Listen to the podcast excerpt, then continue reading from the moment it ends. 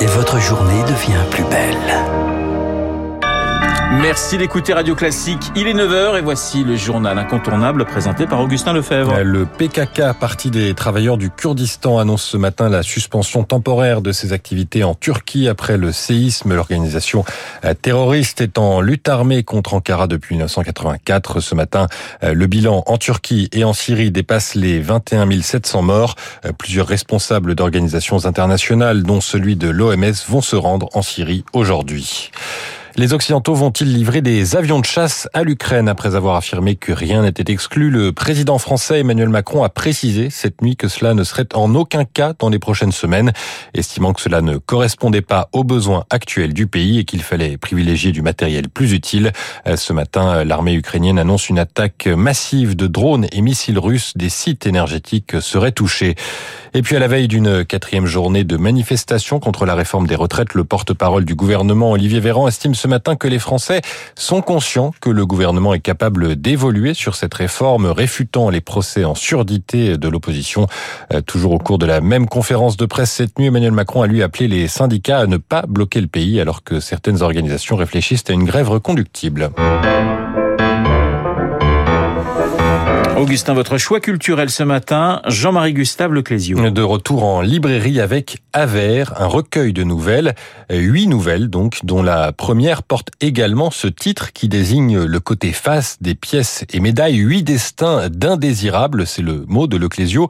Ceux que la vie frappe, maltraite et cabosse, ceux qui font face à leur manière, Maurice à Madagascar qui oublie la violence dans le champ, Chuche et Juanico au Pérou, des premiers textes dans des pays lointains, exotiques, nous ne sommes pas concernés, et puis arrivent ces fantômes dans la rue, un SDF, une femme de ménage, ceux que trop souvent on ne voit pas dans nos villes, huit destins simplement racontés pour qu'on les regarde à nouveau, et plutôt que de vous lire un extrait, je vais vous lire la quatrième de couverture signée des initiales JMG LC, une profession de foi, pour moi, l'écriture est avant tout un moyen d'agir, une manière de diffuser des idées. Le sort que je réserve à mes personnages n'est guère enviable parce que ce sont des indésirables et mon objectif est de faire naître chez le lecteur un sentiment de révolte face à l'injustice de ce qui leur arrive. Aver, des nouvelles des indésirables chez Gallimard, Jean-Marie Gustave Leclésio, qui sera notre invité à 19h, enfin l'invité de Frédéric Becbédé plutôt, sur notre antenne. Et on termine avec un point sur les marchés avec Sylvie Aubert d'Investir le Journal des Finances. Bonjour Sylvie. Comment le CAC 40 s'apprête-t-il à terminer la semaine? Bonjour Augustin, bonjour à tous. Eh bien, l'indice débute la séance sur une note plutôt prudente, moins 0,17%, mais après une hausse assez marquée hier, donc on est encore à 7176 points pour le CAC 40. Wall Street a subi des prises de bénéfices hier. Les données macroéconomiques sont au cœur des préoccupations des investisseurs. Hier encore aux États-Unis ont été publiées les inscriptions hebdomadaires au chômage et il ressort que la moyenne sur quatre semaines fait ressortir une baisse. Souvenez-vous, il y a une semaine, les créations de postes en janvier avaient été excellentes. Donc le marché de l'emploi américain reste très dynamique.